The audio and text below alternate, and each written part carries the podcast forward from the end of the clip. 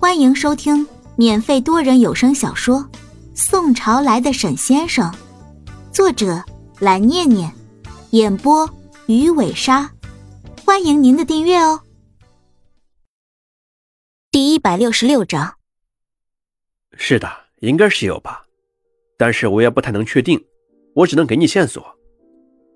刘经理点了点头，没有否认王二的问题。那么就具体说一说。是怎么个有法？瓦尔看向他说道：“啊，有一个租客倒是符合你所提出的各种条件，不过我不太能确定。如果他不是你找的那个人，你可千万不要来找我的麻烦。”刘经理也算是见识过王二的手段了，所以想先提前给自己买一个保障。没有问题，放心吧，你先跟我说，我不会找你麻烦的。王二保证道。看来刘经理对于他是已经有一定的戒备心理了。大概几天前吧，有一位租客来我们这边租下了一间厂房，面积不大，而且他来找我们的人的时候，各种表现都跟你说的很像。刘经理将王二手中原本拿着的一堆资料给拿了过来，一份接一份的给他找，最后从集中找出了一份资料，递到了王二的手上给他看。这份资料就是那位租客的厂房的全部资料。以及他当时的身份资料，再多的我也就不能给你了。王二立刻将他面前的资料给摊开了，从头到尾简单的看了一下之后，疑惑的说道：“这个人，好像是本地挺有名的一个小富豪啊，他犯不着畏畏缩缩的到你们这里来租厂房吧？”“是啊。”出于替客户保密的需要，刘经理一开始并没有说出这个客户的真实身份。不过，他也考虑到了王尔是那么有名的一位记者，想必对于很多事情比他们都更加了解。有些事情，刘经理也就没有必要隐瞒了。好的，这个人肯定有问题。王尔很清楚，现在在资料上出现的这个人的全部资料。如果这套房子他不是为了自己租的话，那么他的问题就会特别大，因为这只有一种解释和可能性会存在，那就是他的这套房子。实际上是因为他有把柄在某个人手里，然后要去帮这个人租，才会做到这个地步的。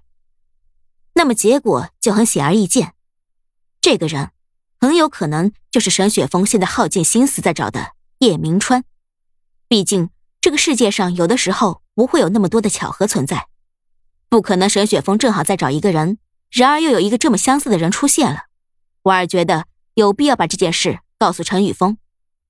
也不是他不想向沈雪峰直接汇报，主要是王尔没有沈雪峰的联系方式，不知道应该怎么样才能够联系得到沈雪峰。为了保证沈雪峰交代给自己的事情能够以最有效率的方式完成，不能够白白浪费他在路上的时间，所以王尔决定要先联系陈宇峰。谢谢啦，如果有机会的话，我或许可以帮助你找到新的工作哦。王尔拍了拍刘经理的肩膀。留下了一脸懵逼的他，留在原地像个傻子。不过瓦尔也不单单是和他开玩笑，因为他很清楚，如果这件事情顺利的话，刘经理也一定会在其中占据到一份功劳。如果那样的话，让陈秘书和沈雪峰替他在沈氏集团内部找到一份工作，也不是什么难事。瓦尔是一个做事极其讲究效率的人，一路狂奔向自己的汽车，同时拿出了自己的手机，准备联系陈宇峰。毫无疑问。在有的时间段里，你可以同时做两件事情，这样能够让你自己保持清醒。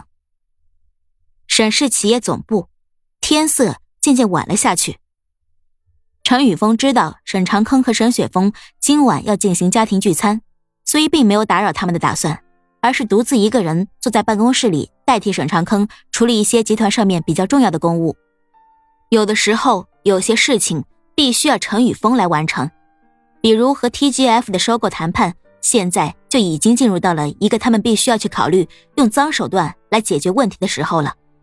有的时候，陈宇峰对这种问题感到特别无语。双方已经就价格和收购之后的份额全部谈妥了，价格方面，沈氏给出的可是绝对一等一的高价。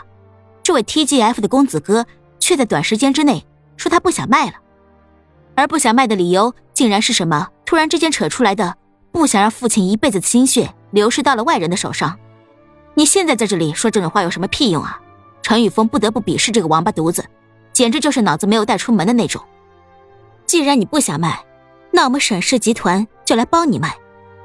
陈宇峰确定自己有必要为董事长解决这道难题。正当他拿起手机想要去联系相关负责人的时候，诧异的看到了王二打过来的电话。这小子怎么突然来找我了？难不成是让他查的事情有进展了？心里打了个问号的陈宇峰皱着眉看向手机屏幕上出现的王尔名字，略微有所犹豫之后，拿起了手机。喂，小王，是不是让你查的事情有进展了？尽管问确实是这么问的，但是陈宇峰心里还是有那么一点点不太相信。毕竟他知道王尔的办事效率确实非常之高，但是也不太可能，他们刚刚把这件事情交代下去，不到大半天的时间。王尔就能成功的把这件事情给办好了吧？但是王尔的回答让陈宇峰还颇为惊喜。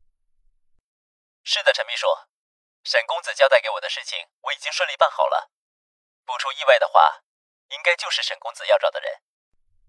王尔在汽车上用另外一个通讯软件联系了两位自己的朋友，让他们拜托调查一下租下那间厂房的公子哥。